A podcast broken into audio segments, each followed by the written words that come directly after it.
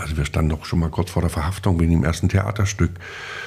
Und äh, der Proberaum, der wurde oft gebrochen. Und äh, also wir hatten äh, dahingehend natürlich auch schon Erfahrung, dass das nicht alles im luftleeren Raum stattfindet, sondern dass der dass, dass die einen schon beobachten, was man macht und äh, einem aufzeigen, wie, wie weit sie gewillt waren, das zu tolerieren. Und wir waren dann letztendlich die erste Band aus dieser Szene, die ein ganzes Album aufgenommen haben. Das dann aber im Frühjahr 89 war, waren die Aufnahmen fertig, landete das im Giftschrank wegen wie immer Born in GDR. Das hat man dann auch mit der Szene typischen Arroganz eher äh, auf die Etablierten geguckt, die mit ihrer Szene typischen Arroganz natürlich auf die Emporkömmlinge wie uns guckten, mit der Verachtung, dass die doch gerade mal ihre Instrumente halten, aber doch nicht bedienen können. Wie können die denn überhaupt jetzt äh, sich hier breit machen? Da liest man im IM-Bericht, dass die Band äh, die Umweltproblematik der DDR äh, in Dreck zieht. Also, wir hatten das Lied von Fehlfarben, es liegt ein Grauschleier über der Stadt mit in dem Theaterstück. Und außerdem gab es noch ein ganz seltsames Lied am Ende, das hieß Bohren in der DDR. Und äh, ich weiß nicht, was wir damit kritisieren wollten.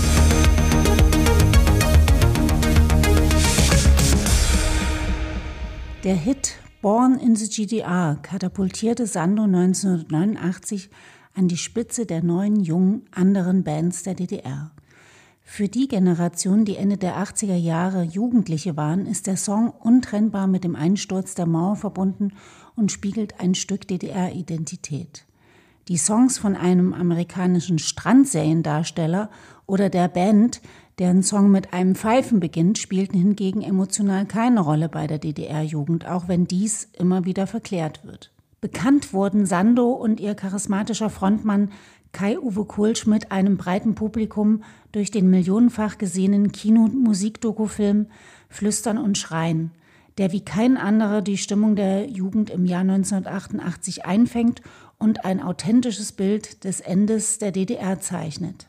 Wo Kai-Uwe Kohlschmidt zusammen mit seinem Gitarristen durch Zufall mit den Filmemachern von Flüstern und Schreien in Kontakt kam, wie das erste Album der Band zu DDR-Zeiten wegen des Songs Born ins GDR verhindert wurde, der Song es aber dennoch ins Radio schaffte, wie Sando auf das Radar der Staatssicherheit geriet und wie Kai heute auf sein 19-jähriges Ich in Flüstern und Schreien blickt, haben wir an einem regnerischen Samstagnachmittag in Berlin besprochen. Ich freue mich riesig, äh, dass er da ist. Ähm, herzlich willkommen, Kai von Sando. Danke für die Einladung. Ich freue mich, hier zu sein. Sehr gerne. Es war mir natürlich ein totales Bedürfnis, weil mein Podcast musste ja Born in the GDR heißen. Euer Song, der 1988, also ein Jahr vom Mauerfall erschien, steht für mich wie kein anderer für den Untergang der DDR. Der Sound war neu, die Energie brachial, er transportiert alles, was ich in unserer Generation aufgestaut hab, hatte. Ihr habt ihn als, äh, als Reaktion auf das Konzert von Bruce Springsteen in Ostberlin geschrieben. Springsteen wurde damals als eine Art Trostpflaster für die DDR-Jugend eingeladen und hat in Weißensee vor circa 100.000 Leuten gespielt. Was war der Auslöser anschließend, diesen Song zu schreiben? Ähm, ich glaube, dieses Springsteen-Konzert war im Rahmen von mehreren Konzerten in Weißensee auf dieser Rennbahn. Und ich war nicht beim Springsteen-Konzert, weil die Musik hat uns nicht so interessiert. Ich war beim James Brown-Konzert und hatte dadurch ähm, äh, in etwa die Kulisse vor Augen, konnte es sehen, also auch die, die zigtausenden Menschen. Und das war äh, kein Szenepublikum, sondern das waren äh, normale Rockfans, wie auch immer. Aber auch äh, eben FDJler rannten da rum und äh, es hatte schon was, was Hochoffizielles, aber auch äh, sowas in der Größenordnung war auch für die DDR neu. Die, das Springsteen-Konzert habe ich dann, wie auch immer, am Radio oder Ausschnitte im Fernsehen gesehen. Und dann war das natürlich gleich auffällig, die Diskrepanz zwischen den äh, äh, Fans, die nun Born in the USA äh, skandierten, und die Realität, die sie umgab. Ja, und sie brachten sich ja damit zum Ausdruck, oder der Eindruck entstand, dass sie sich unfrei fühlten oder Oh, das, das, das kam da alles äh, so hervor und gleichzeitig die, die Realität drumherum erzählte ja was anderes, sodass das sofort so einen Impuls gab, der komisch war oder ulkig. Deswegen äh, dreht, drehte ich den Text dann in Born in the GDR. Und der Text entstand ganz schnell. Also das äh, merkt man dem Text ja auch an. Der, der ist äh, rein impulsiv, da ist wenig wenig nachgedacht. das war vielleicht gut. Das war für das Lied sicher sehr gut, ja. Also für bandintern bezeichnen wir den, den, den Song ja oft als unseren größten Irrtum, weil wir ja eigentlich viel viel kompliziertere, avantgardeskere Musik äh, unternommen haben, für die wir uns viel mehr, mit der wir uns viel mehr identifizieren als dieser Schnellschuss, also das, das Stück war dann nach zwei, drei Tagen fertig. Und äh, ja, äh, hat ganz viel in Bewegung für uns gebracht, also unser bestes Pferd im Stall. Und begleitet uns immer noch. Genau, du sprachst schon an, äh, diese Ironie in dem Text. Ähm, da ist natürlich sehr prägnant dieser, diese Zeile, wir sind sehr stolz auf Katharina Witt. Wisst ihr eigentlich, was sie darüber denkt, äh, dass sie in eurem Song vorkommt? Das wissen wir nicht. Äh, wer weiß, ob sie überhaupt das Lied kennt, aber. Mh, hm. das denke ich schon. Also in, in dem Text taucht sie auf, weil sie in der, in, in der Zeit, wo das Lied entstand, 1988, im Sommer, da war sie eine Ikone in der, in der DDR. Ja, eine Ikone, die, die der Staat selbst vor sich, vor sich hertrug, äh, aus, aus, aus marketingtechnischen Gründen würde man vermuten. Ich glaube, sie hat das selber alles gar nicht so ernst genommen, wenn sie dann Deputierte in der Volkskammer war. Also sie, sie, sie war halt äh, Profisportlerin, da hast du den ganzen Tag mit Sport zu tun und, und äh, wirst, wirst das System ja auch nicht so reflektieren, äh, als, als wenn du an der Werkbank stehst. Und außerdem äh, hat sie das System ja auch gut begleitet und, und gut abgefedert. Und unsere Zeile war nie persönlich gemeint, es geht wirklich um die, die, um die ikonische Figur, die, die sie darstellte für Ost wie auch für West. Und, äh, und so hat sich das sehr griffig äh, in der Zeile dann ausdrücken können. Vielleicht habe ich ja im Rahmen dieses Podcasts mal die Gelegenheit, Sie danach zu fragen, oh ja. was sie davon hält. Ja, für mich war ja Born in the GDR der größte Hit aus dieser neuen Musikszene, die sich Anfang, Mitte der 80er Jahre entwickelt hat.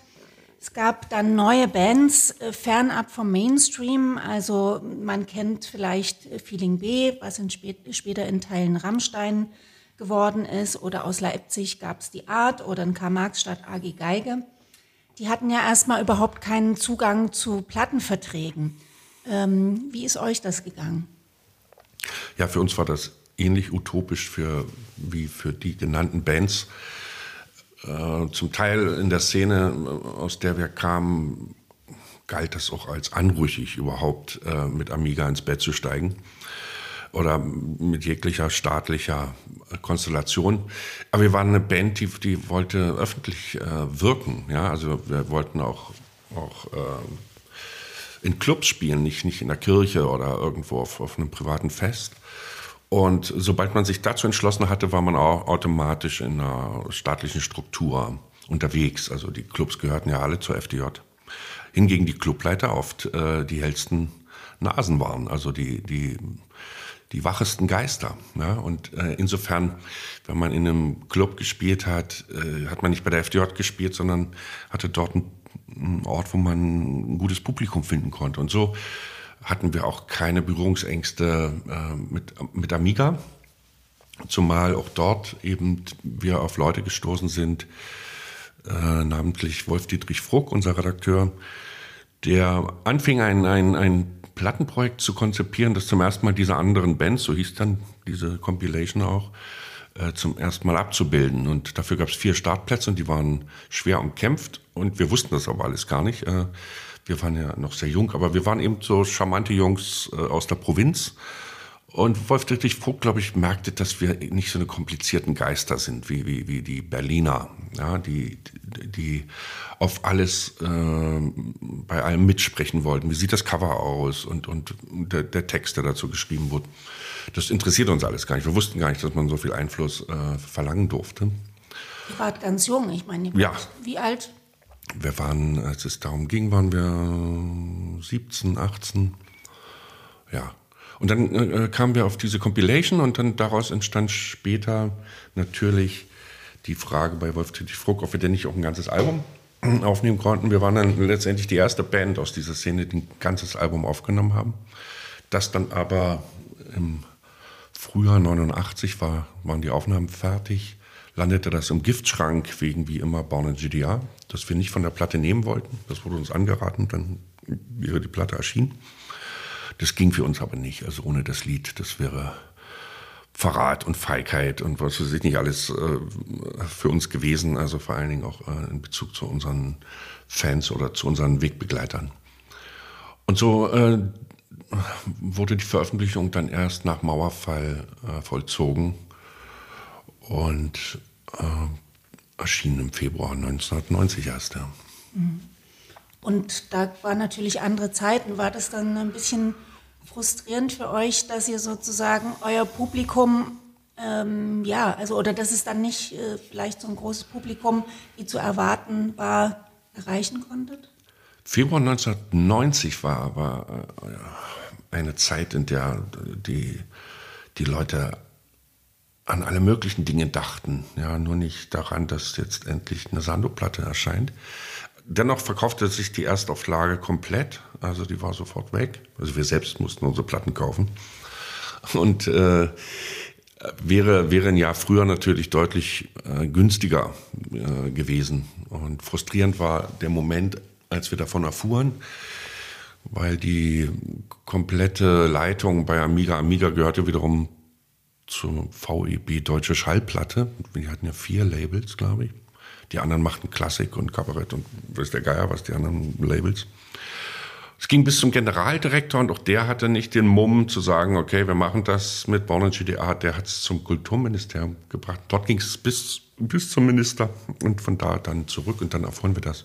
Mhm. Und äh, dann war bestimmt äh, der Moment der Frustration, ja, das war vielleicht ein paar Tage, ein paar, vielleicht eine Woche, dann gab es also viele andere Sachen in der Zeit, die das abgefedert haben. Und natürlich war das ja hm, keine ungewohnte Erfahrung. Also das bestand ja äh, in den DDR-Strukturen ja für eine Band wie uns aus permanenten Slalomläufen und äh, dem herausfinden, wo greift die Zensur wann, wie zu. Also wir standen doch schon mal kurz vor der Verhaftung wegen dem ersten Theaterstück. Und äh, der Proberaum, der wurde oft gebrochen und äh, also wir hatten äh, dahingehend natürlich auch schon Erfahrung, dass das nicht alles im luftleeren Raum stattfindet, sondern dass der, dass, dass die einen schon beobachten, was man macht und äh, einem aufzeigen, wie, wie weit sie gewillt waren, das zu tolerieren. Mhm. Da kommen wir später auch noch mal genauer dazu. Ähm, aber 1988, als Bonn GDR sozusagen das Licht der Welt erblickte, hat es es ja trotzdem irgendwie äh, zum Radio oder ins Radio geschafft. Wie war das? Wir waren äh, als Band eingeladen, das hieß FDJ Werkstattwoche der Amateurmusiker. Also das war eine Woche so eine Art Bandcamp in, in Suhl jedes Jahr. Und es war wichtig, dort zu spielen, wenn man dort Kontakte machte. Also dort hatten wir zwei Jahre zuvor auf Wolf Dietrich Fruck kennengelernt als wir als Beobachter dorthin fahren durften, das Beobachter des Bezirkes Cottbus. Und äh, dort haben wir das gespielt und DT64 hat live übertragen. Und 89, nee, 88 war es schon so, dass, dass äh, ja, ja, es gab natürlich diese äh, Zensurstrategien der Struktur, aber in den, in den Redaktionen selbst saßen inzwischen wache, helle forsche Geister, die, die sich immer mehr herausnahmen. Also nicht nur die Künstler selbst, sondern die die begleitenden äh, Leute, die beim Radio arbeiten oder auch äh, selbst bei Amiga ja, äh, gab es in Person von Wolf Dietrich Vogt Leute, die, die sagten, wir müssen den Raum öffnen und immer mehr zuließen. Und so gab es keine, wir mussten nichts vorlegen, was wir da live spielen. Also wir hätten ja auch sonst was unternehmen können, äh, live äh, am Radio. Und so äh, kam das Lied äh, in die Welt und quasi äh, wurde aufgezeichnet. Verschiedene andere Redakteure oder Radiomacher bei DT64 haben dann äh, das Lied einfach gespielt, weil nun war es quasi im Archiv und abspielbar. Und es wurde dadurch immer bekannter. Also als Live-Version. Als Live-Version, mhm. ja. Und so war es dann auch letztendlich die letzte Maßnahme, die noch unternommen worden ist, um das, um das zu retten für Amiga, war uns zu sagen, wir nehmen auf die Platte die Live-Aufnahme. Dann hat der Rundfunk die Verantwortung dafür, wir nicht. Wir haben gesagt, das machen wir nicht. Also wenn wir äh, zehn gute neue Aufnahmen haben und dann äh, eine Aufnahme, die ganz deutlich abfällt. Äh, das, also wenn, dann nehmen wir es neu auf. Aber wir können ja tricksen und einen Beifall dazu mischen und sagen, das ist die Live-Aufnahme. Nur, nur noch besser. Und das wurde dann auch gemacht. Da wurde, glaube ich, von einem BAP-Konzert wurde der Applaus genommen und wurde dann hinten ran gemischt, so als Trick was dann nach Mauerfall dann wieder weggenommen werden konnte. Äh, deswegen ist dieser Applaus da auch nicht auf dem Album. Ja. Okay, das ist ja eine Geschichte, die ich noch gar nicht kannte. Mhm. Spannend. Ein Meilenstein für die Bekanntheit von Sando war natürlich auch äh, der, die, die Kinomusik-Doku Flüstern und Schreien, den ich für die beste Musikdoku der DDR halte. Und der Bands ähm, der DDR also und, und, wo Bands aus der DDR eine Zeit lang äh, begleitet wurden. Dabei waren ähm, einmal die etablierte Band Silly, dann natürlich als aufsteigende junge Band Chicorée, die aber ja schon einen, Radiohit hatten mit Käfer auf dem Blatt und ähm, Feeling B und ihr. Ähm, sozusagen aus dem Underground als die neuen Bands. Und das war ja alles noch vor dem Hit Born in the GDR. Wie sind die Filmemacher auf euch gekommen?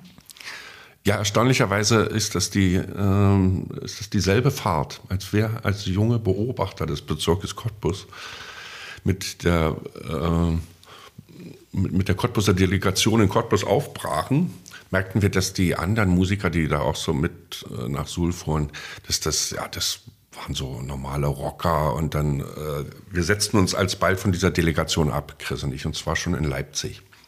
Weil für uns waren die alle uncool und zum Teil eben doch so FDJ-Chargen. In Leipzig äh, stiegen wir um in einen Zug eben nach Suhl und äh, dort standen auf dem Bahngleis zwei sehr hübsche junge äh, Frauen oder ja, oder Teenager. Jedenfalls, denen sind wir hinterher äh, äh, gepirscht und äh, die verschwanden in einem Zugabteil. Und in dem Zugabteil saßen schon zwei Männer, es war so ein Sechserabteil. Und äh, wir fragten, ob wir uns dazusetzen dürfen. Und die wollten das gar nicht. Und dann haben wir es einfach gemacht. Und diese beiden Männer, es stellte sich heraus, sollten für uns äh, viel größere Weichensteller werden als die beiden Mädels, denen wir gefolgt sind. Denn das waren äh, Jochen Wisotzki, der Dramaturg des Filmes, und Dieter Schumann, der Regisseur.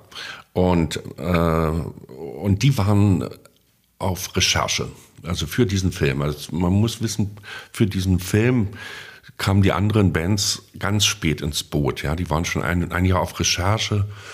Und als erstes hatten sich Aljoscha und Feeling B eben äh, in den Film gemogelt. Und jetzt kamen wir dazu und wir kamen dazu nicht, weil wir äh, so tolle Musik machten für die Filmemacher, also das war natürlich auch ein Aspekt, aber ähm, weil wir filmisch waren. Denn wir erzählten, dass wir unsere Sommer äh, mit dem Fahrrad an der Ostsee verbringen und dort Lagerfeuerkonzerte geben und und was so eine Band sonst macht, im Proberaum rumstehen, äh, Verstärker in, in, in, in Busse hieven und dann, das hatte der Film alles schon, ja, was dem Film jetzt als neue Note dazu kam mit Feeling Beer und uns war so ein, so ein On-the-Road-Movie äh, und äh, wirklich eine, natürlich eine neue, frische Szene, also an, an den vielen äh, verrückten äh, Protagonisten, die, die durch die beiden Bands dazukamen, äh, machte das den Film plötzlich äh, wirklich äh, sehr bunt und, und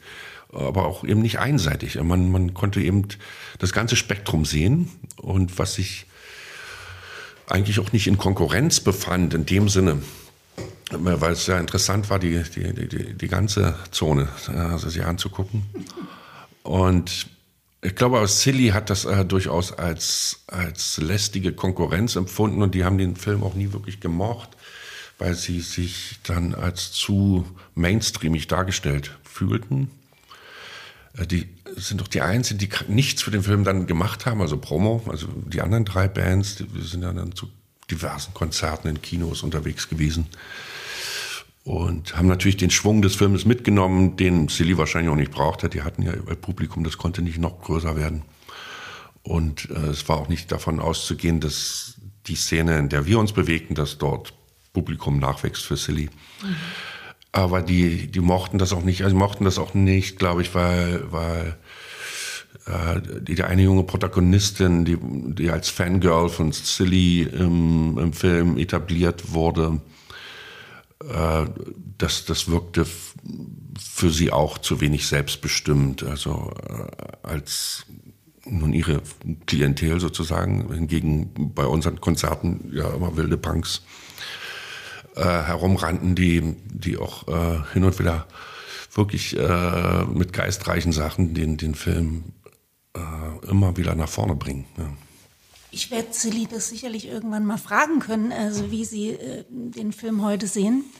Ähm, ich war tatsächlich äh, bei den Dreharbeiten in der Jungen Garde in Dresden äh, mit dabei bei Silly. Ah. Ähm, bin aber nicht im Film. Äh, wie gesagt, du sprachst da selber an. Es gab eine Protagonistin, die da begleitet wurde. In, in welcher Funktion darf ich fragen? Auch als Fan. Also ah, ich okay. bin sehr großer äh, Silly-Fan mhm. Ähm, oder Tamara Danz-Fan. Ich kann verstehen, was du meinst. In diesen Interviews äh, hinter der Bühne war, habe ich, würde ich auch heute sehen, dass da eine gewisse Distanz war ne, zwischen Filmemacher und, und der Band. Ähm, fand es aber sehr cool, dass ähm, sozusagen als etablierte Band Silly ausgewählt wurde. Da wäre für mich jetzt nur noch Panko sonst in Frage gekommen. Als, mhm. Also ich sag mal, Pudis hätte ich da irgendwie deplatziert äh, für mhm. den ganzen Film äh, gesehen. Ne? Also das war ja doch irgendwie, ähm, ja, zumindest aus meiner Sicht und vielleicht auch aus deiner Sicht, äh, äh, waren das ja, war das ja eine coole Band. Ähm, auch wenn sie bekannt waren und etabliert waren in der DDR. Ja, vielleicht, äh, ich glaube, die Dreharbeiten zu Silly sind die ersten zum, zum Film selbst gewesen. Okay. Und vielleicht äh, hat den, den Regisseur Dieter Schumann und Jochen Wisotzki, das war der erste Zugang sozusagen und der erweiterte sich der Zugang. Man merkt es an den Interviews, ja, dass, dass sie die Interviews mit Silly äh, die, die steigen nicht in sonderliche Tiefen, da geht es eher wirklich um so Klischees äh, und, und äh, da geht es nicht sonderlich äh, vorwärts oder in die Tiefe äh, von deren Alltag. Ja. Also wir, wir bleiben da an dieser Oberfläche von einer gestandenen Rockband, obwohl die einzelnen Protagonisten der Band hätten durchaus äh, viel mehr erzählen können. Also es bleibt halt ein, ein, sehr gutes Dokument auch äh, von Tamara, muss man sagen. Ja, aber auch, auch bei ihr hätten wir doch viel mehr erfahren können. Also äh, sie, sie war ja wirklich, oder sie hätte in dem Film ja mal sein können, die ähm, äh, uns näher reinlässt. Das ist, hätten aber die Filmemacher besser aufschließen können. Vielleicht, äh, man weiß es nicht, also woran es lag, äh, dass sie da nicht tiefer ins Gespräch gekommen sind. Ja, es bleibt ja so bei Bemerkungen von, naja, mhm. früher entweder war es Stones oder Beatles und Vielleicht war auch eine gewisse, so nett einfach, ja. Ja, oder vielleicht war auch eine gewisse ähm, Skepsis da, die man vielleicht mhm. so leicht durchspürt in den Interviews. Man müsste vielleicht auch mal den Regisseur fragen. Ja. War denn für euch dann gleich klar, dass ihr in dem Film mit dabei sein wollt oder hattet ihr auch ein bisschen Image-Sorgen? Wir hatten keine Image-Sorgen. Also wir haben alles mitgenommen, was irgendwie ging. Ja, also jedes Konzert, äh, jede Möglichkeit zu spielen. Und also wir haben ja auch mal auf dem Pfingstfest in Berlin gespielt. Man sagte dann nicht, wir haben auf dem Pfingstfest der FDJ gespielt. Es, die haben einfach auch dort, also die FDJ, das Pfingstfest war ja sehr groß, dort irgendwann die Tür aufgemacht für die sogenannten anderen Bands. Und dann spielte man in Weißen See auf einem großen Open Air äh, vor 2.000, 3.000 Leuten. Das war sonst nicht möglich. Ja. Mhm. Äh, aber gut, man hatte dann für das Konzert einen Vertrag mit der FTJ, da hat man immer. Also mhm. da man, Natürlich. ob man in Torgau spielt oder in Eisenach, mhm. obwohl da haben wir nie gespielt. Aber das waren ja immer FTJ-Clubs. Ja. Ja. Im Film äh, Flüstern und Schreien, ihr begegnet ja äh, Feeling B, aber sonst gibt es ja keine Überschneidung mit den anderen Bands. Das war ein Zufall. Mhm. Also das war tatsächlich ein Zufall, dass wir äh, an der Ostsee waren und, und dort auf diesem Zeltplatz landeten. Es gab ja auch keine Telefone, wo man sich hätte verabreden können oder so. Und Feeling B gerade da war. Ja. Mhm. Und dann wurde schnell am nächsten Tag noch unsere Ankunft gedreht, also wie wir mit dem Fahrräder ankommen. Und kein Zufall war das, aber das bemerkt man im Film nicht so. Bei dem Hohen Ficheln-Konzert von Feeling B sitzen wir auch auf der Wiese rum.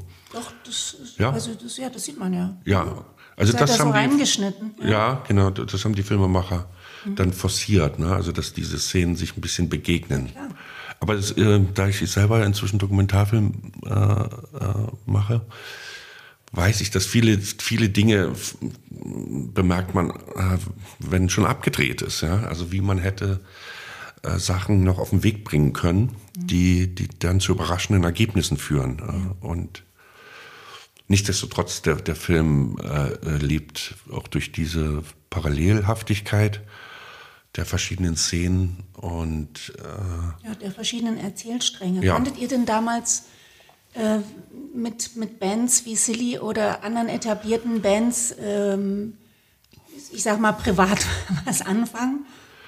Gab es da welche, wo ihr gesagt habt, ja, die fanden wir schon okay?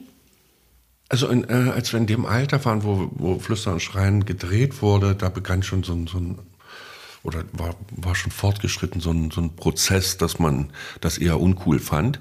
Aber hingegen, als ich 14, 15 war oder so, habe ich äh, äh, durchaus äh, Silly gehört, äh, Panko gehört, Rockhaus. Oder als wir noch jünger waren, mit 12, 13 waren wir auch noch auf einem Pudis-Konzert oder Sternmeißen. Es gab ja nicht viel anderes, also oder Heavy Metal. Äh, aber dann in dem, in dem Alter äh, hatte man sich dann schon komplett mit der Musik eingedeckt, die man ja durchaus bekommen konnte mit, mit auf Tapes oder so, was weiß ich, The Smith, The Cure oder, ja. Und da hat man dann auch mit der Szene typischen Arroganz eher auf die Etablierten geguckt, die mit ihrer Szene typischen Arroganz natürlich auf die Emporkömmlinge wie uns guckten, mit der Verachtung, dass die doch gerade mal ihre Instrumente halten, aber doch nicht bedienen können. Wie können die denn überhaupt jetzt äh, sich hier breit machen? Ja, also das war gegenseitig. Das war gegenseitig äh, der, das Versöhnlichere. Das brauchte dann bestimmt 20 Jahre. Ich meine, wo man sich dann auch begegnete, dann bei Zeitzeugen, Dokumentationen aus der Zeit, bin ich dann plötzlich Toni Kral begegnet oder André Herzberg oder äh, aber äh, das wurde eigentlich wenig thematisiert. Ja. Naja, ihr habt ja quasi auch ein bisschen am, am, Denkmal gesägt. Ja, aber nicht, das war nie unser Plan. Also das, das ist vielleicht eine Wirkung, äh, aber ich glaube, deren Denkmäler wurden ja deutlich früher errichtet und waren dadurch wesentlich beständiger also so, dass die äh, genannten ja auch ein viel größeres Publikum hatten und und oder die konnten ja auch in den Westen fahren oder äh, die hatten ja äh, dann alle Pässe und so. Nee, das war eher, eher der, das hat auch eher Ehrgeiz ausgelöst, mhm. ja. Also äh, ich weiß, 88 oder so bin ich zum Kulturchef der FDJ in Cottbus gegangen, habe gesagt, wir würden gern in unserer Partnerstadt Saarbrücken doch mal ein Konzert geben. Das wäre doch vielleicht ein, oder, ja, wurde man ausgelacht.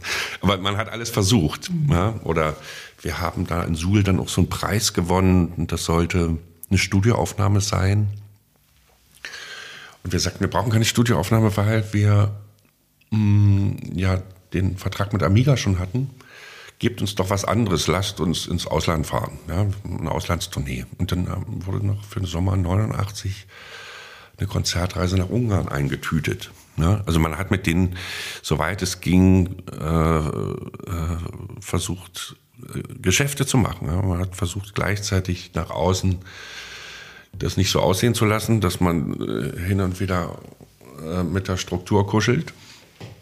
Da hat man eher so sich anders stilisiert. Aber wenn man in den öffentlichen Raum wollte, dann, dann äh, war das unumgänglich. Ja. Mhm. Also ich habe euch, also als Sando, äh, durch den Film Flüstern und Schrei überhaupt das allererste Mal wahrgenommen. Das ist wahrscheinlich den meisten äh, so gegangen, die nicht gerade das Radiokonzert gehört hatten. Ähm, und äh, was mich damals beeindruckt hat, und das weiß ich noch wie heute, warst so, so selbstbewusst und hast so straight gewirkt in deinen ganzen Aussagen in, den, äh, in dem Film mit deinen 19 Jahren. War es auch so? Ich glaube ja, äh, das wird so gewesen sein, denn, denn in der Arbeit waren wir immer mit einem heiligen, pathetischen Ernst äh, äh, äh am Schaffen. Hingegen wir äh, in, in allen privaten Umgängen eher wilde und lustige äh, Jungs waren. Aber wenn die Kamera anging, ein Mikrofon auf, dann äh, wurde performt, performt oder äh, der, der Anspruch war einfach so enorm in, der, in diesen jungen Jahren. Ich habe zu der Zeit schon den ganzen Brecht gelesen. Ja, du ich zitierst ja da auch Gedichte. Tatsächlich, ja. ähm, dass dass äh, ich mir vorstellte oder den Ehrgeiz hatte, äh, dass aus mir irgendwie in ähnlicher Weise auch äh, in, äh, jemand Bedeutsames werden müsste. Ja, und das, das muss man natürlich zeigen und dann peinlicherweise äh, permanent vor sich hertragen. Das hat sich dann ein bisschen äh, gebessert, aber ich konnte das lange selber mir nicht angucken, okay. weil ich das äh, viel zu viel zu übertrieben fand, also wie ich wie ich mich äh, wie ich posiere. Mhm. Ja, mit, aber also ich kann nur sagen, ich fand hm. das unglaublich erfrischend und anders und also mich hat es halt äh, sofort interessiert und äh, gedacht, und ihr spielt ja da auch, äh, es gibt ja die, wirklich eine ikonische Szene, wie ich finde, da an diesem äh, Bahnhof, wo dann irgendwie so 50 Meter weg so normale Reisende mhm. standen mhm. und ihr standet da so ganz locker mit der Gitarre und äh, beziehungsweise mit dem Saxophon ähm, und, und habe da einfach gesungen und die Leute fanden das unglaublich befremdlich oder auch irgendwie spannend. Und äh, ich meine, äh, da habe ich so gedacht, ja, das muss man sich ja auch erstmal trauen. Ne? Ja, so aus der heutigen Sicht wirkt das ja wie Straßenmusik. Ne? Aber Straßenmusik gab es in der DDR nicht. Und Stimmt. so haben die Leute auch darauf geguckt. Natürlich sahen die auch noch, dass es ein Kamerateam war. Aber trotzdem war das befremdlich. Und, und zumal wir unsere eigenen Stücken performten, da äh, äh, am Bahnhof Putbus ist das auch. Das sind wahrscheinlich auch Urlauber, die da unterwegs sind am rasenden Roland. Und der Film, ja, den haben ja zwei Millionen Menschen geguckt in der DDR im Kino. Da haben okay. unglaublich viele Menschen gesehen. Ja. Wie war denn die Resonanz damals? Du sprachst davon, dass ihr da bei der Premiere da wart. War wahrscheinlich in Berlin? Das war in Berlin, ja, im, ich glaube im Kolosseum. Da gab es unglaublich einen Knatsch vorher, darf der jetzt äh, dort gezeigt werden, Premiere. Es gab äh, ansonsten kaum Zensur für den Film, erst bei der Premiere äh, gab es ein bisschen Schnappatmung äh, von, von der offiziellen Seite. Und da war, der, war die Resonanz auf den Film überwältigend. Äh, die, die Menschen haben äh, sich selbst wiedergefunden in einem äh, dokumentarischen, hochwertigen, tollen Film, der, der ihre Welt zeigt. Und es, es gab sicher auch äh, in den Jahren davor schon tolle Dokumentarfilme bei der DEFA, die aber nie so ein breites Publikum hatten. Also nicht, dass sie nicht im Kino gezeigt wurden, aber der Faktor Musik. Klar, über Arbeit äh, und so weiter, ne? Ja. Also solche Filme, mhm. das stimmt. Der Faktor Musik, der brachte mhm. natürlich nochmal ganz viel in Bewegung. Ja. Also Ich weiß auch noch ganz genau, ich habe den Film natürlich damals auch im Kino gesehen, im Konnewitzer Kino, äh, als er dann da angekommen Im war. U UT. UT Konnewitz, genau. Ich, Tolles Ich Kino. habe wirklich Ja. äh, 30 Meter um die Ecke gewohnt. Ähm, da habe ich sehr viel äh, Jugend verbracht, nachmittags um drei für 50 Pfennig. Mhm. Ja. Ähm, und den Film weiß ich gar nicht, wie oft ich ihn gesehen habe. War ja nur die Möglichkeit im Kino, also das war, ein, war bestimmt eine Handvoll. Bist du Leipzigerin? Ich bin Leipzigerin. Ah, verrückt, ich ja. bin Konnewitzerin, ja. Ja, ich bin Böhlitzer. Ja, ich habe gesehen, du bist in Leipzig Ja. Ich dachte immer, du kommst tatsächlich auch aus Cottbus, aber Nee, drei Jahre äh, habe ich in Leipzig gelebt. Ja. ja.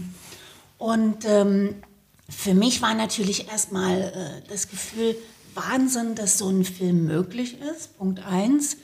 Und gleichzeitig aber auch ähm, eine Stimmung, ähm, wo man, wo es einem auch ein bisschen eiskalten Rücken runterlief, wo man gedacht hat, also hier ist irgendwas, äh, so ein bleierner Teppich über allem.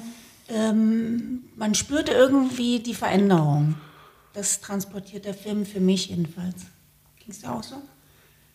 Das äh, ist etwas, was mir eigentlich nur im Nachgang äh, so auffällt. Ja? Also in der Zeit selbst waren diese Sachen alle so parallel, sodass man sie nicht gleichzeitig sehen konnte. Also auch wenn ich sage, in den Redaktionen, also auch selbst bei Zeitungen, überall äh, gab es erwachte Geister, die Stück für Stück millimetermäßig äh, die, die, die Grenzen des Möglichen verschoben ohne dass sie alle voneinander wussten. Ja? Und gleichzeitig stieg die Frustration äh, äh, des Bleiernen. Ja? Also auch der Sommer 89 oder so, finde ich in der Erinnerung oder auch damals als unglaublich düster, als immer wieder nur die Meldung kam, der ist rüber, der ist weg, die sind raus. Und aber gleichzeitig äh, auch dekadent, also weil wir wie auf so einem äh, auf so einem Vulkankegel das Beben langsam spürten, dass, dass etwas kommen wird. Und damit meine ich nicht den Mauerfall, sondern was das als Konsequenz hatte. Also für, für all die, die an dem Beben äh, äh, teil hatten. Und in der Zeit selbst, also die, die, die, Gesellschaft, das sieht man auch in alten Polizeirufen oder so, die war ja noch zu großen Teilen proletarisch, agrarisch. Ja, also die, die Szene dieser Leute, die, die ins Theater gingen oder die das spürten, das ist ja eigentlich nur ein Bruchteil dieser Bevölkerung. Und diese, die das bemerkten, die das spürten, die waren dann sicher auch von der Illusion äh, äh, gefangen, dass, dass man wirklich etwas ändern kann. Ja? Und wir durften das alle miterleben, diese dann plötzlich eruptierenden Veränderungen. Und dann wurden wir alle überrollt äh, von, von weil wir ja nicht auf dem Mond äh, alleine dieses Land bewohnten, sondern geopolitische Kräfte viel größere äh, neue Ziele hatten. Ist dir eigentlich heute bewusst, dass äh, für viele Leute in unserer Generation, wir sind ja auch nur ein paar Jahre auseinander, ähm, dieser Film Flüstern und Schreien immer noch eine große Bedeutung hat? Ich habe ähm, letzte Woche habe ich mal so einen kleinen Testballon gemacht. Ich habe das Cover ähm, auf Facebook gepostet und es gab eine riesen Resonanz äh, darauf. Ähm, ich habe die Leute gefragt, ob, den, ob, ob, ich, ob sie das teilen, dass der Film eine große Bedeutung hatte. Und da kam unglaublich viel Feedback. Kommt das auch bei dir manchmal an?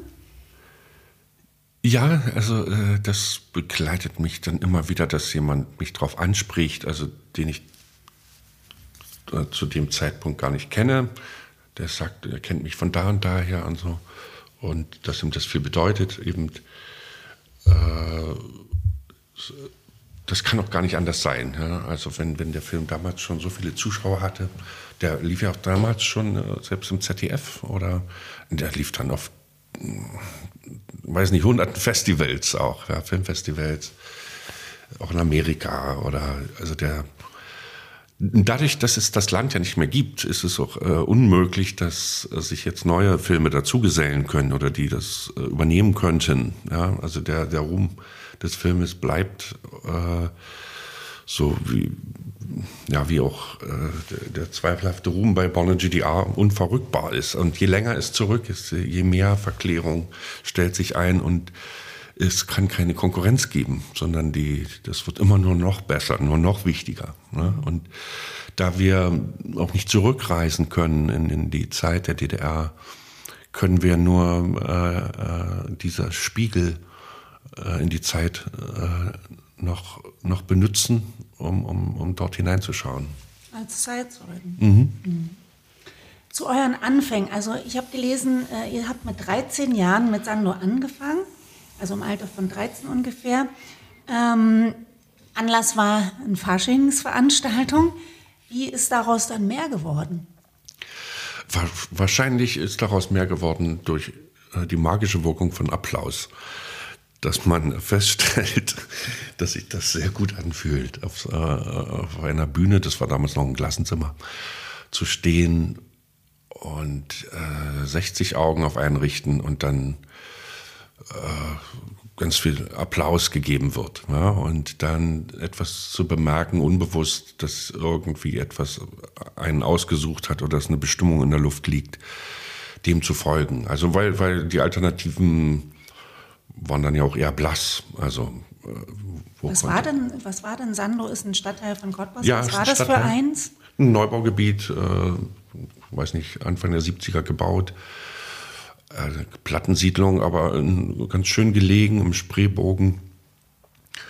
Und Chris und ich, wir waren in derselben Schulklasse und hatten diese Idee, äh, zum Fasching sich als Band zu verkleiden. Und aber haben die Idee doch ernst genommen. Wir haben zwei eigene Lieder und ein Lied von Trio, glaube ich, da, da, da, nee, glaube ein anderes. Aber haben äh, drei Lieder gespielt und schon zwei eigene. Und Chris hat, glaube ich, getrommelt, ich habe Gitarre gespielt.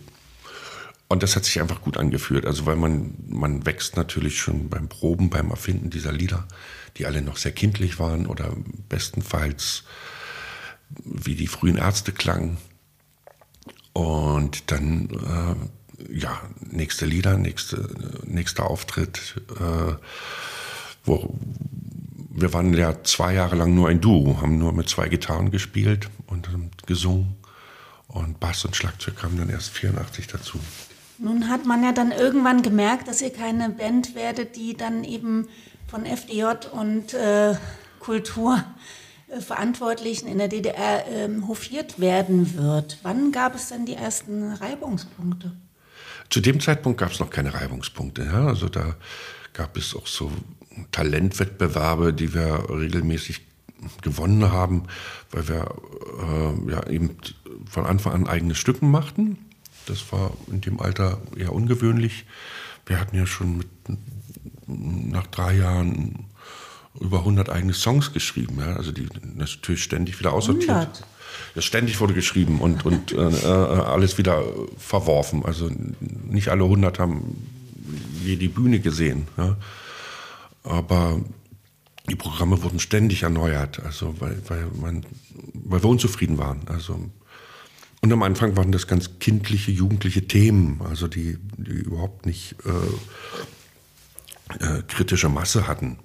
Das wurde dann erst, als wir, als wir mehr unsere, unsere Welt entdeckten, also als wir in 16, 17 waren, die ersten Punks kennengelernt haben auf, auf einem Campingplatz an der Ostsee oder dann nach so einem Camping äh, dann auch zum ersten Mal von der Transportpolizei rausgefischt wurden, sehr rüde weil wir runtergekommen aussahen, wir waren in der Zeit eher noch Popper oder so, hätte man gesagt. Aber da war dann schon der Staub vom Campingplatz, der uns leicht punkig aussehen lassen hat. Und so war das äh, so ein ja, schleichender Übergang, dann auch in die Szene, die überhaupt sich gerade in der Zeit bildete. Also man muss wissen, dass die erste wirkliche Punk-Szene, die schon Ende der 70er auch in der DDR entsteht, die haben dafür richtig bezahlen müssen. Die sind in den Knast gegangen, die sind massiv äh, unterwandert, die, die hatten überhaupt nicht die Möglichkeit, im öffentlichen Raum äh, aufzutreten. War nur Kirche oder Privatkonzert.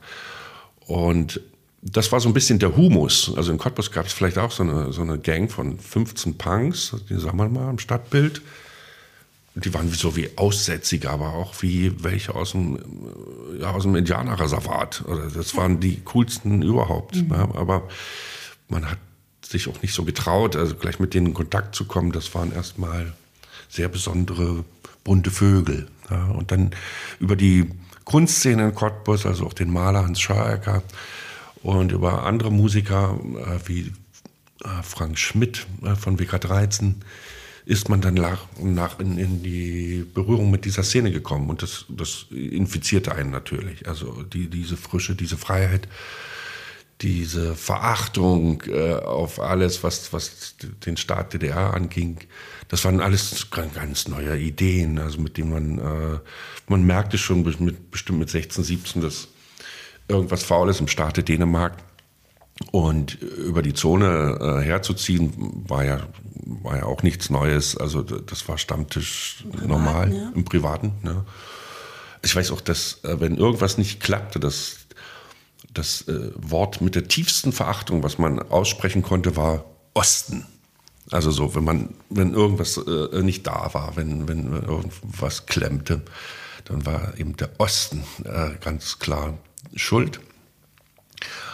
Und so war dieser Übergang äh, dann in das, was dann unsere Musik äh, mehr prägen sollte, ja, Stück für Stück äh, erst im Kommen. Und dann, wir waren noch äh, äh, recht lausige äh, Instrumentalisten. Das heißt, wenn wir Gitarre spielten, war das Equipment auch schlecht. Das klang dann punkig, ja, weil wir keine begnadeten äh, Instrumentalisten waren. Wir waren begnadete Entertainer, aber nicht im Sinne von, von einer Show. Du warst vor allem ein guter Frontmann, ne? Ja, Chris war ein guter äh, Leadgitarrist. Mhm. Also wir waren, wir waren frisch, wir waren sehr energetisch mhm. und wir waren äh, sehr fleißig, was ich schon andeutete. Also wir haben fünf, so sechs Mal im, äh, im, Proberaum gestanden in der mhm. Woche. Ja. Wow. Also fast gewohnt. Mhm. Ja. Wie kam man denn dann in die Fänge des Staates? Über die Punk-Szene oder wie kam das? Ja, diese Szene äh, dieser Bands bildete sich heraus. Also ich weiß auch von die Art, die hießen bei ihren ersten Auftritten noch die Zucht. Und denen war dann, wurde dann klar gemacht, ähm, mit Zucht kriegt er keine, keine Einstufung. Man machte also die ersten Einstufungen und hatte dann dadurch äh, Struktur, Berührung dass man äh, unter Beobachtung stand, das, das war ihm in irgendeiner Weise klar, aber natürlich nicht in der Massivität. Und solange es läuft, läuft's. Und wir spielten dann äh, nicht nur in Cottbus und Umgebung, sondern auch in Berlin, in Leipzig das erste Mal und so weiter. Und äh, das erste Mal richtig Ärger hatten wir mit unserem ersten Theaterstück. Das äh, hatte den Namen Aufbruch und Aufruhr. Und das spielten wir ja nicht am Theater, sondern auf, auf Livebühnen. Mhm. Aber allerdings nur dreimal, weil dann wurden wir schon abgeräumt. Also wir bekamen dann Besuch im Proberaum, also als wir nicht da waren, wurde aufgebrochen, die Texthefter fehlten, Instrumente nicht. Dann war uns schon klar, wer uns besucht hatte. Und dann bekamen wir einen dezenten Hinweis von einem sehr mutigen Mitarbeiter des Bezirkskabinetts für Kulturarbeit, Freddy Dulitz, der uns sagte, dass er ebenfalls Besuch hatte, und zwar von der Staatssicherheit, und er beauftragt ist, dieses Theaterstück aufzuführen, weil sie zwar IM-Berichte darüber hatten, das wusste er damals so nicht, also, aber das lässt sich so dann ja, nachlesen. Aber diese ERM-Berichte waren eben noch unvollständig, also zumal die Textverständlichkeit auch nicht so war. Also in Doberlock Kirchherrn wurde das Stück zum Beispiel aufgeführt. Und da liest man in, im EM-Bericht, dass die Band äh, die Umweltproblematik der DDR äh, in Dreck zieht. Also, wir hatten das Lied von Fehlfarben, es liegt ein Grauschleier über der Stadt, mit in dem Theaterstück. Und außerdem gab es noch ein ganz seltsames Lied am Ende, das hieß Bohren in der DDR. Und äh, ich weiß nicht, was wir damit kritisieren wollten. Wahrscheinlich mangelnde Erdöl. Bohrung, ich weiß nicht. Aber äh, jedenfalls äh, war, die, war der Freddy Duditz beauftragt, äh, diese äh, Show zu veranstalten, damit sie sich ein genaues Bild davon machen konnten und äh, der Zugriff erfolgen sollte, direkt nach Abschluss. So hat er uns das klar signalisiert. was äh, wären bei uns in der Band EMs gewesen, und er ist ein bisschen älter als wir und erfahrener, hätte das auch ihn seinen Job kosten können. Also insofern ist das war sehr mutig. Und wir waren nun ratlos, was wir machen. Also wenn wir das spielen, ist klar, dann geht es möglicherweise in Bau. Wenn wir es nicht äh, mehr spielen, gelten wir als, wieder als feige. Und Freddy gab uns den zweiten guten Ratschlag. Er sagte, das verstehe ich. Ich rate euch zu folgendem. Äh, damit ihr euer Gesicht wahrt, sagt ihr, dass ihr dieses Stück nicht mehr spielt, also euren Fans, weil es die Qualität nicht mehr hat, die ihr inzwischen habt, nachdem ihr jetzt schon einige Auftritte hattet, weil ihr nämlich an einem neuen Stück arbeitet. Und das ist ja für Sando typisch, ständig wird alles erneuert. Und dafür werde ich euch einen Auftrag besorgen, dass ihr einen Stückauftrag zum Schreiben bekommt. Und so äh, manövrierte er unseren Kopf aus der Schlinge. Die noch äh, weitere äh, Fallstricke waren ausgelegt. Chris und ich arbeiteten zu der Zeit nicht mehr, weil wir von Sando leben konnten. Aber offiziell durfte man als Amateur nicht ohne Arbeit sein. Und wir waren. Eine Einstufung. Eine Einstufung hatten wir, nur eine ja, okay. Amateur-Einstufung. Ah, ja, okay. Mhm. Und eine Profi-Einstufung war eigentlich nur studierten Leuten vorbehalten. Mhm. Oder dann später, ganz zum Schluss, haben wir auch noch eine Profi-Einstufung bekommen, durften auch Gruppen äh, Profis werden, aber nicht einzelne Mitglieder. Das heißt, Freddy musste uns auch noch äh, in Arbeitsplätze unterbringen, wo es uns trotzdem erlaubt war, äh, unsere Zeit für Sando äh, hinzugeben, also so Halbtagsplätze. Ich wurde Hausmeister da im Bezirkskabinett und Chris wurde Hausmeister in einem Kindergarten. Und so konnten wir dann da anderthalb Jahre so ein bisschen auf Tauchstationen äh, bleiben, bis, bis sie uns dann auch eine Profi-Einstufung gegeben haben. Wie schnell hast du dann ähm, nach Mauerfall ähm, geschaut, was so über euch geschrieben wurde? In den Unterlagen, in den Stasi-Unterlagen? Das weiß ich nicht mehr genau. Ich würde denken, drei, vier Jahre bestimmt später erst. Und leider ist äh, von uns nur sehr wenig erhalten, also sehr wahrscheinlich geschreddert. Also die Karteikarten, die äh, unserem Fall zugeordnet sind, die gab es noch. Und eben dieser Bericht über die Aufführung in Dobeler-Kirchen mit Bohren in der DDR den gab es noch und noch irgendeinen Bericht. Das andere ist weg. Mhm. Also ich habe jetzt nochmal einen Antrag gestellt gehabt, dann zehn Jahre später ist aber, glaube ich, auch nichts bei mhm. rausgekommen. Und äh, ja, somit äh, blieb uns das verwehrt, obwohl es da eigentlich nur eine gewisse Neugier mhm. gibt. Also jetzt kein, kein tieferes Bedürfnis von Aufarbeitung oder. Äh, es gab auch niemanden, der da irgendwie stand in den wenigen Sachen, dass der euch verraten hätte oder Nee, also dieser, dieser IM da in Doberle-Kirchhain, ich glaube, das, das, haben wir nicht aufgeklärt, wer das war oder so, aber ist auch wurscht. Ne? Wie haben denn damals ähm, deine Familie, also deine Eltern, haben die dir den Rücken freigehalten mit der Musik oder haben die gesagt, Mensch, ähm, du verbaust dir deine Zukunft? Also meine Eltern wie auch Chris seine Eltern standen von, von, von der ersten Minute mit breiter Brust hinter uns und haben uns in allem unterstützt, was wir, was wir auf den Weg gebracht haben. Haben uns auch äh, mit, mit dem Auto mal zum Konzert gefahren oder haben uns Auftrittsmöglichkeiten äh, äh, verschaffen bei Betriebsfeiern. Ich glaube, der zweite Auftritt war gleich die Betriebsweihnachtsfeier vom, vom ähm, äh, Branitz, also dort ist das Schloss vom Fürsten Pückler. Mein Vater war da lange Kurator. Mein Vater ist Historiker. Und äh, ja, ich war, wie gesagt, sowieso auch mit, mit, mit Brecht bis Wedekind mit Literatur gefüttert. Unsere Eltern äh, waren immer voll hinter uns. Ja. Mhm. Deswegen konntet ihr wahrscheinlich auch so frei sein und frei arbeiten und kreativ sein.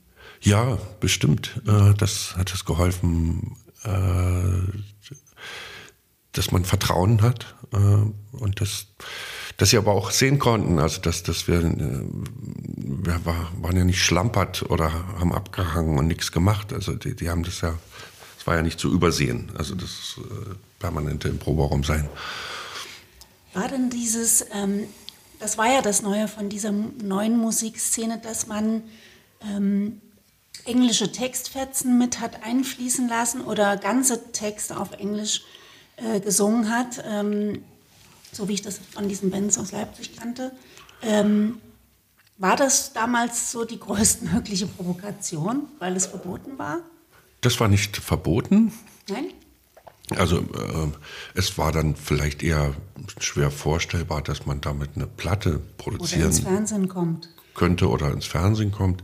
Aber das hat sich dann ja auch schon alles aufgeweicht. Das kam, kam eher aus der Szene selbst, dass die Szene selbst sich sagte, äh, die Refrains, die wollen wir schon irgendwie melodisch haben, die, die sollen sich gut singen lassen. Und dass man sich sagte, äh, das lässt sich mit Englisch besser singen. Ja? Und dann, aber das äh, konnte man dann später in Deutsch genauso.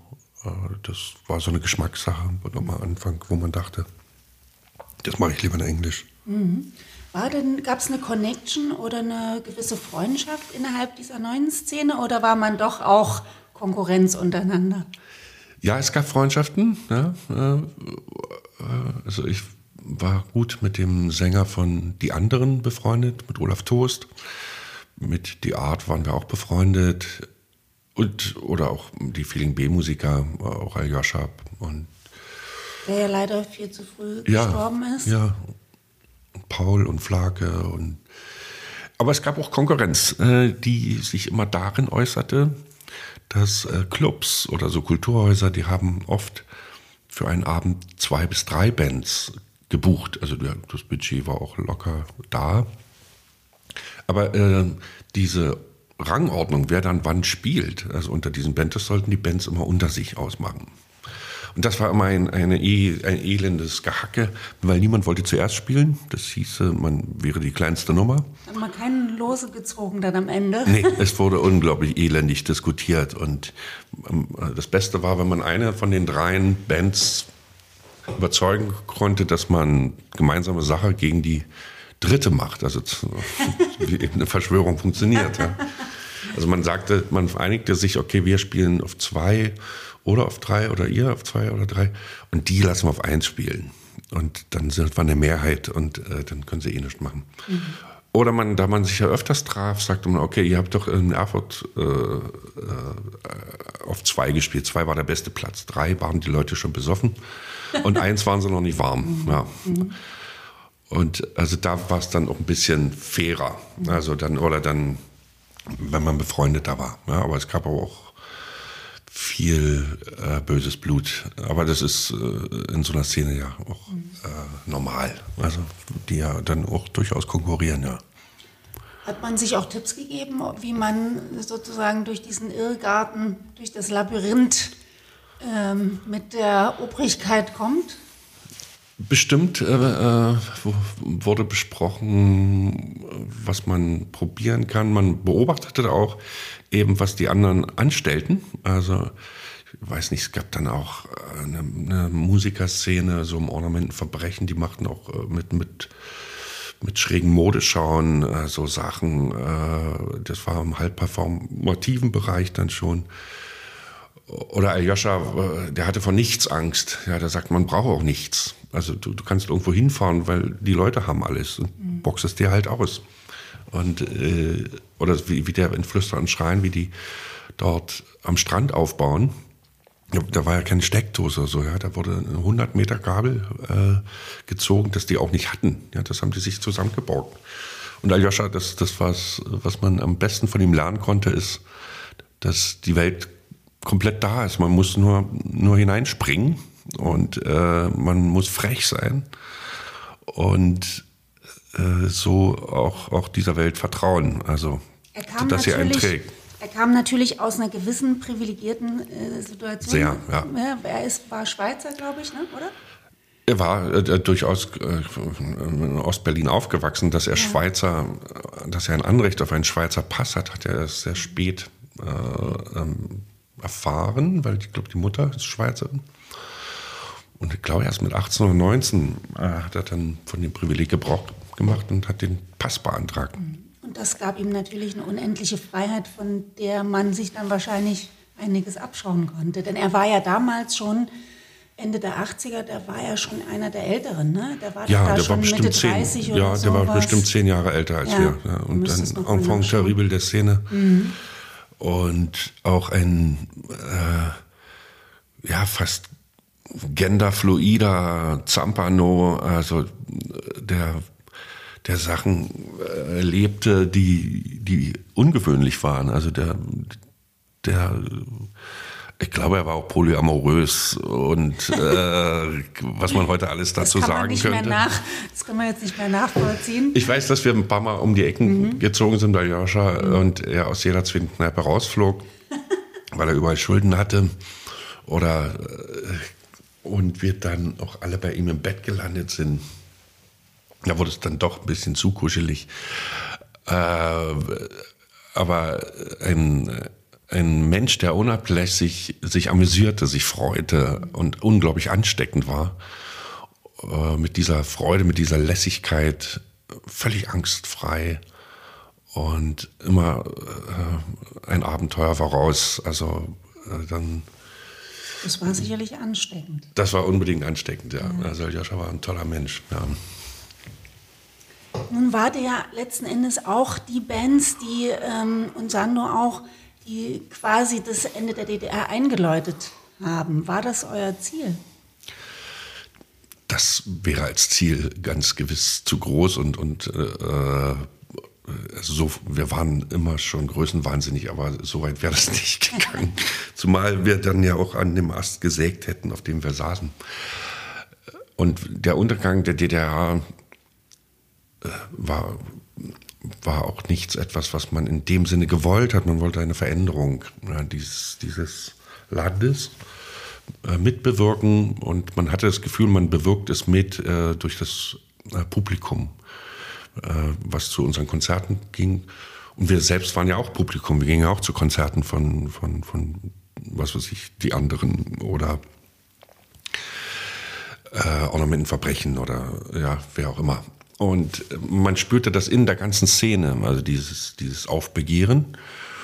Und das äh, ist dann eher wie, ja, wie so ein Hyperorganismus, äh, dessen Teil man sich fühlt, also so eine Hyperintelligenz, der man angehört, ohne dass, dass man diese ganze Intelligenz verkörpert. Ja. Mhm.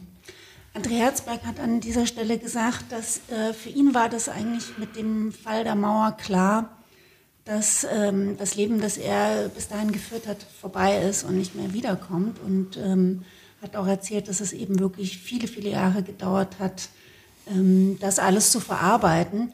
Ähm, wir waren ja noch ähm, ja, fast Teenager. Ähm, wie hast du, sie, du diese Zeit in Erinnerung? Oder wie hast du sie erlebt? Am Tag des Mauerfalls haben wir mit Sandro in Berlin gespielt, ich glaube im Haus der Jungen Talente. HDJT. Und die Band ist äh, nach Cottbus zurückgefahren. Ich blieb in Berlin mit einem Freund. Und wir waren untergebracht in der Wohnung von einem Theaterregisseur in der äh, in dieser Straße, wo die Mauer eben doch aufging. Wie hieß denn die? Im Norden von Berlin. Bornholmer? Bornholmer. Und ich glaube, wir, wir, hatten noch ein paar Getränke gekauft, guckten Fernsehen und dann äh, bemerkten wir auch schon, dass draußen unglaublich viele Leute Richtung Grenze gehen. Dann sind wir da auch dahin gegangen. Und dann, äh, also als wir da eintrafen, äh, war, war die Grenze schon offen. Also es war dann so 23 Uhr vielleicht oder ja, so ungefähr. Und das war absolut magisch, über diese weiße Linie auf der Brücke zu gehen, äh, weil vorher diese Welt zuweilen sichtbar war. Also wenn man zum Beispiel am Plenterwald an der S-Bahn stand, sah man diese Häuser in West-Berlin oder äh, auf dem Fernsehturm oder Hotelstadt Berlin, man, man, sah dieses, es ist da, diese Welt ist real, nee, es ist nicht nur im Fernsehen. Und es war genauso klar, dass man diese Welt nie betreten würde oder vielleicht als Rentner. Also quasi nie. Und jetzt äh, äh, war das möglich. Ich weiß schon nach äh, ein, zwei Stunden da in Westberlin im nächtlichen, dachte ich, ich muss zurück. Das kann ja nur ein Irrtum sein. Äh, das, das machen die wieder zu. Und dann bin ich hier auf der falschen Seite. Das ist blöd, weil meine Band ist da drüben. Die meine Angst, Familie. Die Angst war real. Ja. Ja, das kann sein, ja. Und ab dann gab es bestimmt zwei Jahre der, der, der absoluten Begeisterung. Also weil dann für uns als Band natürlich auch nochmal mehr Leben, äh, mehr, mehr Möglichkeiten äh, offen standen. Also es, ihr hattet dann nochmal Aufwind. Sozusagen. Völlig, ja. Also mhm. wir haben dann ganz schnell äh, einen großen Plattendeal gekriegt im, beim Westberliner großen Indie-Label. Und äh, sind, ja, schon im Januar haben wir in Paris gespielt, im Januar 90. Ja. Und äh, dann Holland. Ja, wir, wir, wir sind einfach durchgestartet. Mhm. Also nochmal den nächsten Gang rein. Und erst als sich uns eine wirkliche Kommerzialisierung anbot, also dass wir den ersten Albumserfolg wiederholen, und wir aber eher älter geworden waren, noch anspruchsvoller, äh, der Größen waren, äh, waren noch nicht veräppt. dann äh, haben wir uns gegen okay. Kommerzialisierung äh, gestemmt. Ja, das haben wir verachtet. Äh, also ich habe die Bravo aus der Backstage geschmissen oder wir haben Riesenchancen mit Füßen getreten. Ja. Ähm, da, da ging es dann erst für uns abwärts. Aber, Brauchst du das heute? Oh, nee, das, äh, äh, das bereue ich auf keinen Fall, weil das wäre auch äh, zumindest meinem Naturell äußerst zu, zuwider gewesen und ich glaube, Chris geht das ähnlich. Äh, denn wir haben bunte Leben danach begonnen und werden bestimmt unglücklich, wenn wir äh, eine Band geworden wären, die immer wieder auf dieselbe Erfolgsstruktur festgenagelt wird, die Ihr seid ja weiterhin äh, künstlerisch, genau. künstlerischen Berufen tätig. Genau. Mhm. Was du Chris sagen? Chris hat schon in, in der Zeit, im, ich glaube, es begann schon, als er dort in dem Kindergarten arbeitete, dass er so an plastischen Sachen rumwummelte. Und dann äh, fing er an, die ersten Plastiken äh, zu bauen. Und dann später aus Holz. Und, und er ist ein bildender Künstler geworden. Ja, und äh, auch Maler inzwischen auch große Installationen und. Und, äh, und wie ist es bei dir? Ich bin äh, äh, schon zu, zu Santos-Zeiten hatten wir schon Theater gemacht, Theatermusik. Ich bin dann in die Hörspielmusik, später äh, dann in die Filmmusik. Da musste ich eigentlich mal richtig wie von vorne anfangen. Das ist dann so das Loch, wo Sando auch anfängt abzu, abzubauen und wir davon nicht mehr leben konnten. Und ich habe dann bei Johnny Klimek äh, angeheuert, das ist der heutige Filmkomponist oder seit Beginn an von Tom Tick. Und äh, als, als Assistent, also als, aber es ging von Kabellöten bis Kaffeekochen, bis aber auch eine Soundlibrary für ihn zu erstellen, die, die ich heute noch nutze. Und dann später als Johnny, dann ein Jahr später, hatte der einen Riesenerfolg mit Lola Rent, eben, das ging durch die Decke für ihn als Komponist und der bekam unglaublich viel Arbeit angetragen und Möglichkeiten. Und die hat er dann so verteilt auf seine, äh, auf seine Assistenten oder Partner.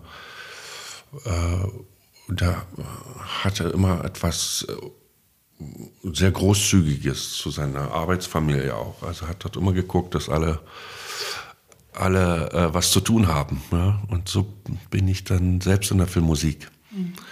immer besser angekommen und, und äh, das ist das eine Arbeitsstandbein von mir. Und aus der Hörspielmusik haben sich irgendwann Hörspiele und Feature, Radiofeature entwickelt, also wo ich dann selbst die Regie führende Autor bin. Und das war dann das zweite Standbein und jetzt äh, wechsle ich nochmal äh, in den Dokumentarfilm. Mhm. Und ähm, ihr tretet aber ab und zu noch als Sando auf? Das ist richtig, ja. Wir haben uns 1999 äh, für ein paar Jahre getrennt, weil, sich, äh, weil es einen privaten Bruch zwischen Chris und mir gab. Der ließ sich nicht reparieren und der lag wie Gift über, über der Band. Und erst als ich das verheilt hatte, haben wir die Band wieder zusammengeführt. und haben seitdem äh, wirklich in aller Ruhe äh, weitere Alben produziert. Ich glaube nur drei Stück seitdem, seit der Reunion.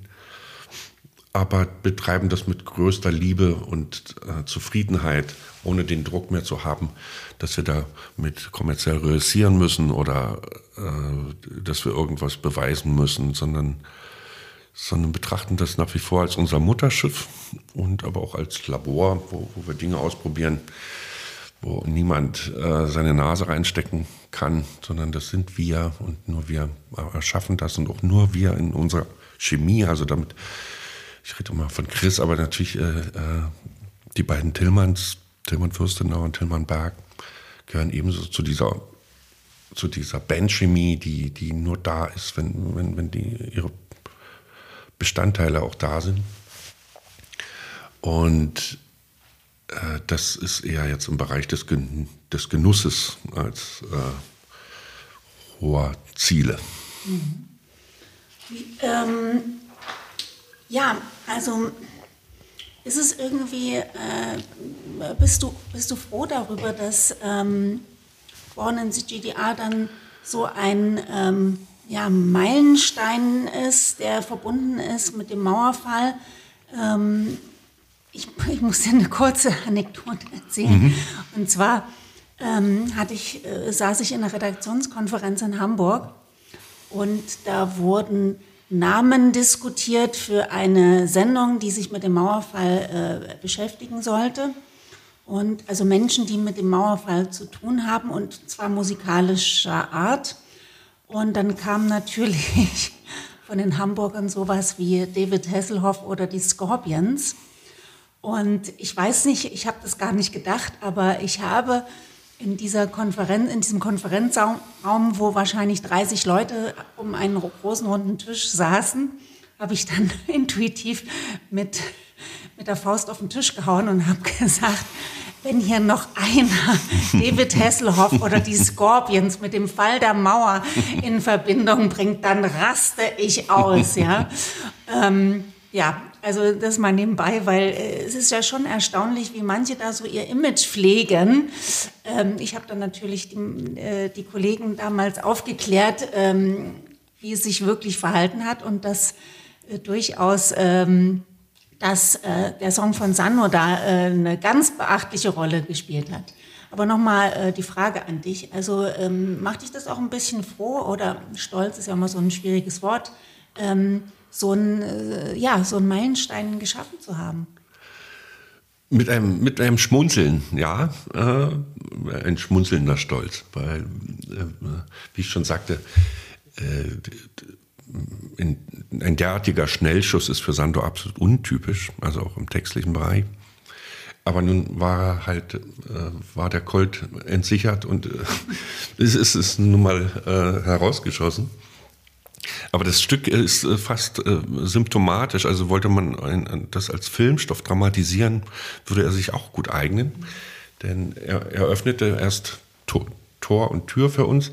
Dann wurde er zum Mühlstein äh, um unseren Hals, weil eben als die, die Wendefolgen eintraten und die Zone äh, von einer Plage äh, überzogen wurde nach der nächsten Massenarbeitslosigkeit und Perspektivlosigkeit und Stigmatisierung des, äh, äh des Ostlers äh, äh, an sich. Und dann begann dieses Lied eine, ein neues Leben zu entwickeln, aber nicht äh, von uns intoniert, sondern von, von den Leuten selbst. Es wurde Teil einer nostalgischen Rückbetrachtung. Und wenn die Leute das in der Zeit, Anfang der 90er, hören wollten, dann eben aus einem Gefühl der verlorenen Wärme, wie auch immer. Ja, und wir haben recht schnell Identität. Identität also, ja. ja, ich finde den Song ganz stark mit meiner Identität verwurzelt. Mhm, ja, und wir haben aber beschlossen, dass äh, wir äh, das Lied aus nostalgischen Gründen nicht spielen. Also das ist, das geht mit unserer künstlerischen Selbstauffassung geht das nicht. Ja, ja so zum Schluss nochmal den Hit, ja, also genau. Ja, also wir, wir haben der DDR nicht hinterher getrauert. Mhm. Ja, also, also wir verteufeln jetzt auch nicht, äh, wie, wie neun von zehn Dokus das machen. also die von per se als, als äh, schlecht und räudig zu beschreiben, was sie auch war. Aber das ist, der Westen ist da auch nicht viel besser. Und aber wir haben beschlossen, das nicht mehr zu spielen, äh, was uns aber in keinster Weise geholfen hat. Also im Sinne von, ja, dann spielen wir es halt nicht mehr. Aber nun forderten die Leute das ständig im Konzert ein und wir spielen das nicht. Und manchmal haben wir es erklärt, warum wir es nicht spielen, dann gab es Buh. Und das Publikum verschwand Stück für Stück. Wir haben bestimmt zwei Drittel des Publikums verloren durch diese Entscheidung. Äh, die und, und trotzdem wurde weiter danach gerufen. Das verseuchte jedes Konzert. Mhm. Ja. So, dass wir 96 beschlossen, wir brauchen eine neue Fassung und die spielen wir gleich am Anfang. Und dann ist das Problem aus dem Saal, sonst wird den ganzen Abend nach diesem Lied gerufen. Und haben eine Bombast-Version äh, produziert, also im Stile von Leibach oder Wagner. Äh, und, und haben die sehr ulkig performt auf der Bühne. So, den Leuten war klar, okay, das ist vom Thema, aber irgendwie, so wie wir uns daran erinnern, haben sie es nicht gespielt. Also, hm, es blieb so was. Äh, was Schales. Was Schales oder etwas, oder die, die, die, die so dachten wie wir, die fanden es äh, absolut richtige Maßnahme, aber inzwischen war, wie gesagt, über die Hälfte des Publikums schon weggeblieben. Ja, wir spielten plötzlich bloß noch vor 200, 300 Leuten. Und dann, als wir uns wieder vereinigten, war klar, was machen wir denn damit nun? Ach hey, das berühmte Problem. Und da haben wir so eine Art äh, äh tanzfähige Version, äh, also so, so ein Bonnet GDR Lite, äh, dritte Version etabliert. Die wurde auch recht gütig aufgenommen, äh, weil nun inzwischen die Verklärung äh, war schon so weit her, 2007 und so kam es äh, in einer noch erweiterten Fassung letztendlich auf die Best-of, wo wieder die Frage war, was machen wir denn damit? Und dann äh, kam es zu der Idee, dass wir äh, den Gesang äh, äh, an einen Gastsänger äh, aussourcen, um nochmal einen anderen Thrill zu finden. Und als wir bei der begleitenden Kampagne, die zur Finanzierung des Albums gestartet war, äh, wie, wie, nennt man das, ein, äh, ne, wo man Geld sammelt. Mhm. Funding? Ja, so ein Crowdfunding. Dort haben wir in die Runde gefragt, was denkt ihr denn, wen wir als Gastsänger gefunden haben? Und dann kamen verschiedene seriöse, gut gemeinte Vorschläge, aber niemand ist darauf gekommen, also wir hatten Fotos von verschiedenen Kandidaten, dass wir uns für Bela B nicht entschieden haben, denn wir haben ja jetzt nicht die Auswahl gehabt, aber wir haben Bela B gefragt. Und äh, haben niemand anders gefragt. Das war unser Wunschkandidat. Um, um die, die, die ironische Distanz äh, nochmal hervorzuheben, den, den das Lied in sich trägt äh, und äh, dem aus dem Weg zu gehen, da mit neuem heiligen Ernst. Also die alte Fassung ist die alte Fassung, die, die gibt es ja noch, die ist ja nicht weg, aber wir wollen die nicht wiederholen. Wir wollen, und äh, wie ich schon erzählt hatte, unser erstes Coverlied, äh, als wir noch die erste Einstufung machten, war ein Ärztestück. Also wir klangen auch ein bisschen wie die Ärzte in der Zeit. Und so lag es nahe, also für viele natürlich überhaupt nicht, äh, äh, dort äh, an, äh, zu fragen, Bela zu fragen, weil der auch der coolste ironische Sänger im deutschsprachigen Raum für uns ist. Und so hat dann Bela äh, das genommen und das äh, waren wir auch sehr glücklich, dass er das sofort dem zugesagt hat. Schloss sich ja quasi in den Kreis. Genau, ja. ja. Und es ist eigentlich auch ein ganz herrliches äh, Schlusswort für heute. Ich, vielen, vielen Dank, dass du gekommen bist. Ja, gerne. Extra den ganzen langen Weg aus Cottbus und äh, ja, wunderbar. Vielen Dank. Gern.